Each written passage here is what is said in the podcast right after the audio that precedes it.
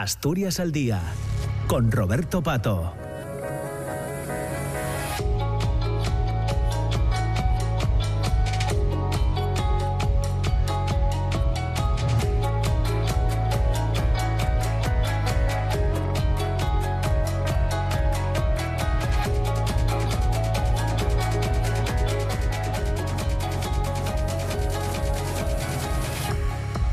Ya son las 10 de la mañana y 7 minutos. Entramos en la segunda parte del programa, en la segunda parte de Asturias al Día. Ya saben que, eh, se lo decía al inicio, a las, a las 9, que hoy queríamos eh, hablar sobre eh, Leopoldo Ala, sobre Clarín, coincidiendo, coincidiendo con el reciente nombramiento aprobado por unanimidad en el Pleno de la Corporación del Ayuntamiento de Oviedo, nombramiento de, Clarín como hijo adoptivo de, la ciudad. Coincide además este, este nombramiento con los 140 eh, años, el 140 aniversario de la publicación de su novela eh, La Regenta.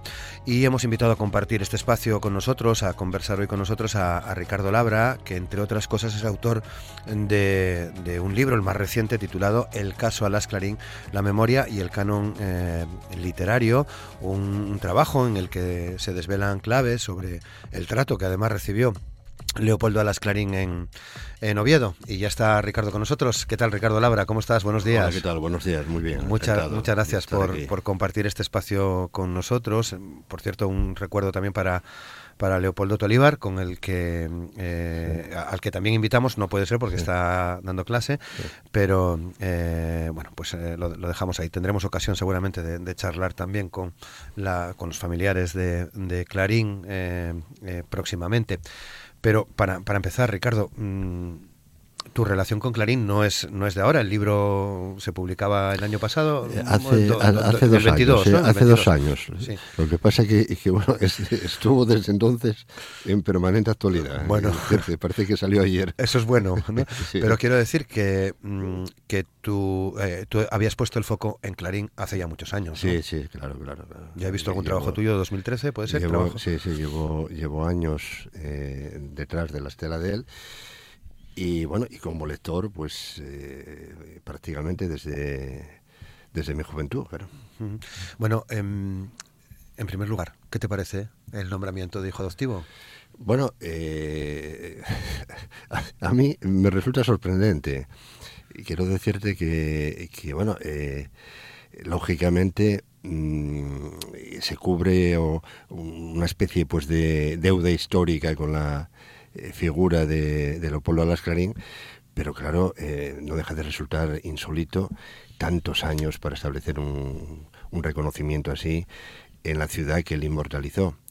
Y luego eh, yo creo que perdieron también una, una gran oportunidad al ayuntamiento de Oviedo de declararle eh, hijo adoptivo como, como hicieron, pero a su vez hijo predilecto, porque eh, así se evitarían problemas con Zamora, pero Clarín, si algo es, es de, es de Oviedo, es, es, es, asturiano, lo nacieron en, Zamora, pasó ahí sus primeros años, pero lógicamente eh, fue por, por, el cargo pues, del, del padre, pero siempre desde los vínculos clarísimos con, con Asturias. ¿no? Yo creo que también eh, en este caso pues eh, podrían haber hecho ese doble nombramiento, ya que todo es tan excepcional, mm. pues al acabar eh, rematarlo excepcionalmente. ¿no? Claro. ¿Qué nos pasa en Asturias con, con Clarín, con, con, la regenta? ¿Qué pasa, ¿Qué pasa en Oviedo? Se cumplen 140 años de, de la publicación de la regenta y, no sé si decir que sigue siendo su obra casi tan polémica, ¿no? fundamentalmente en la capital, ¿no? Claro, es una, es una obra curiosa porque Oviedo es una de las eh, pocas ciudades bien noveladas, ¿eh? se le llama la, la, ciudad bien novelada. Y eso eh, surge pues de Clarín.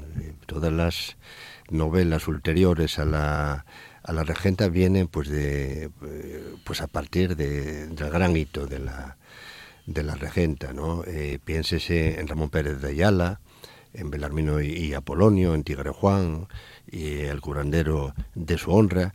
Eh, piénsese en, Dolores Medio nosotros los Riveros o últimamente en, José Abello eh, con jugadores de billar decía Cachero que había que cambiar eh, la terminología y, en vez de, en, vez de llamar a Oviedo la bien novelada, habría que llamarla la muy novelada, porque además hay una serie de autores que, publicaron sobre Oviedo, como, como Sara Suárez eh, Solís, etc. entonces, claro, sorprende que tantísimos y, geniales autores eh, tuvo Oviedo, que, que, sean prácticamente eh, desaparecidos en, la propia ciudad. No hay un lugar de recepción donde uno pueda eh, recorrer esas partes que, que, relataron esos, esos grandes autores, que en realidad recorre pues, eh, pues más de 160 años, porque eh, dése cuenta que, que, la regenta, hay que darse cuenta que la regenta eh, tiene este, este periodo eh, de, de, la restauración, pero su único hijo ocupa un periodo anterior, es decir, aunque es una novela posterior, eh, eh, narra desde 1840 eh, prácticamente. Entonces Oviedo está narrado hasta la actualidad por una serie de autores y eso pues sorprende que no, que no esté recogido como ocurre en cualquier ciudad europea y española. Uno va a, Lisboa, yo siempre pongo este ejemplo, y ahí está Pessoa de manera eh, permanente. Luego eh, se, ocupan de José Saramago también, pero Pessoa es central. Uno va a París y está Proust inmediatamente, Balzac, etcétera. Hay un montón de eh, lugares de recepción.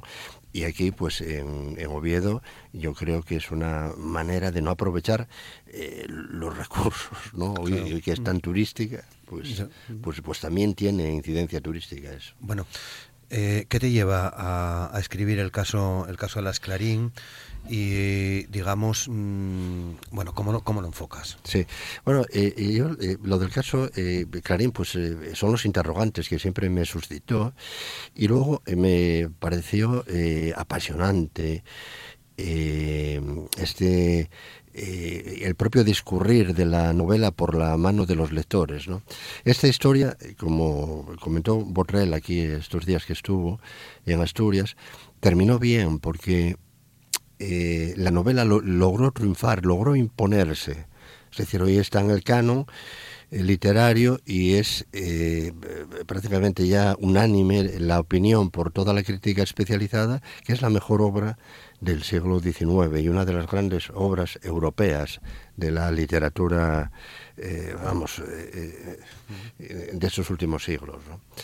Entonces, terminó bien, pero la regenta corrió serios peligros de quedar olvidada, de quedar postergada, porque durante muchos años no se leyó, o se leyó muy poco, y lo poco que se leyó se leyó mal, o se la interpretó mal, hasta eh, su eh, resurgimiento, su resurrección a partir de los años 50.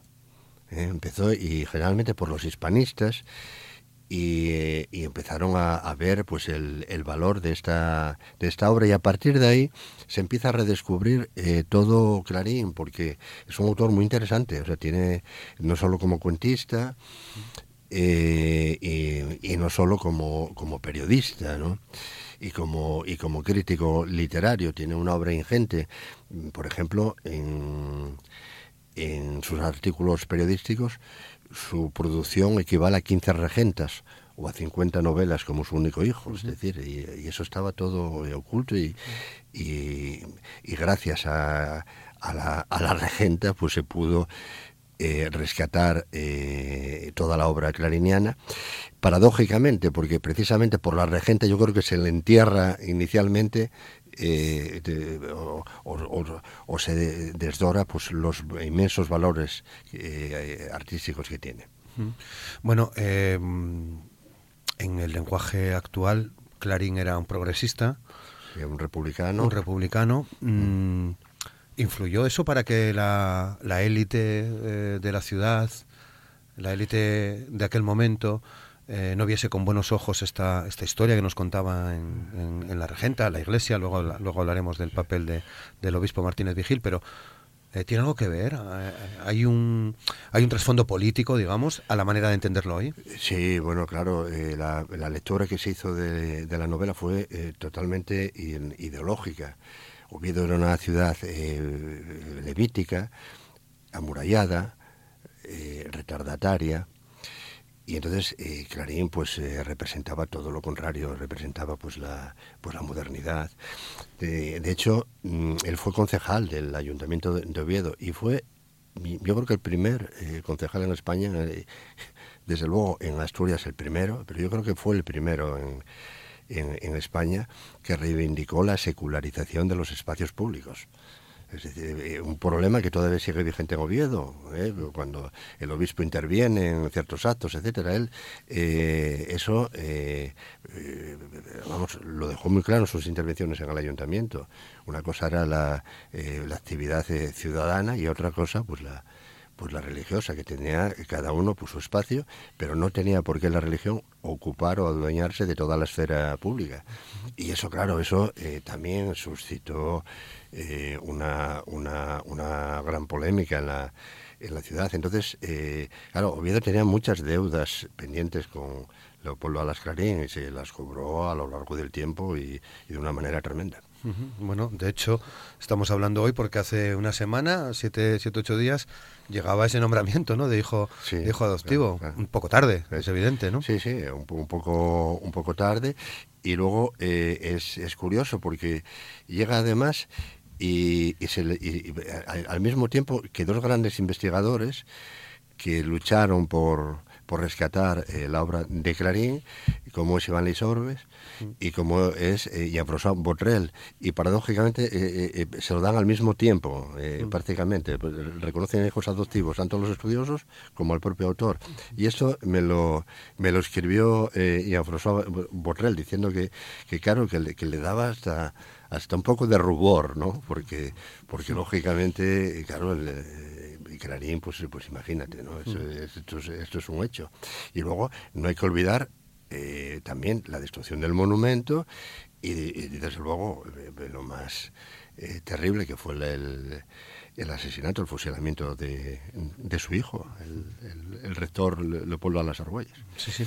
Eh, ¿Te refieres a, a Lisorgues y Botrel como eh, eh, por la medalla de Asturias, por la medalla de la, comunidad.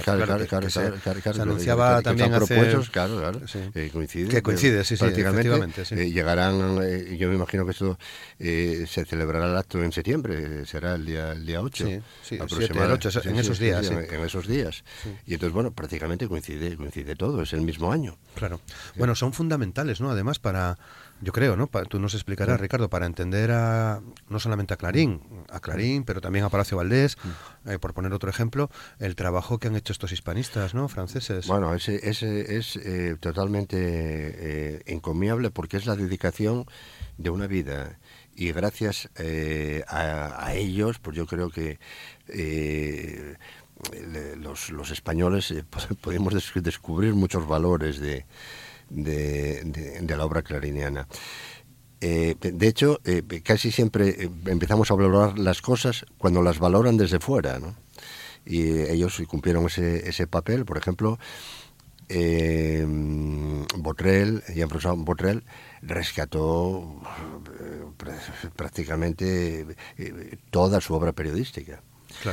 Y, por ejemplo, Lisorbes eh, es el gran biógrafo, eh, biógrafo de Clarín, con, con, Clarín en sus palabras y con todas las investigaciones que hizo. Es, digamos, es, es, una cumbre eh, clariniana, ¿no? Claro. Entonces, claro, son, eh, vamos, es una referencia, son una referencia inexcusable. De hecho, la última vez que estuviste con nosotros, hace ya unos meses, no, no recuerdo bien si fue antes de acabar el año, creo que sí, precisamente nos acompañaba Jean-François Botrel a través del teléfono porque venía a presentar Leopoldo Alas Clarín, la regenta y el obispo. Y el obispo. El obispo tiene mucho que ver en todo esto, el obispo lavianés, ¿no? Bueno, eh, sí, el, el, obispo es curioso porque, eh, claro, eh, permanecía como muy oculto, pero ahora aparece por todos los sitios. Este día me encontré yo en, Tiñana con la casa de él, con la casa natal que, que se conserva extraordinariamente bien, con una placa.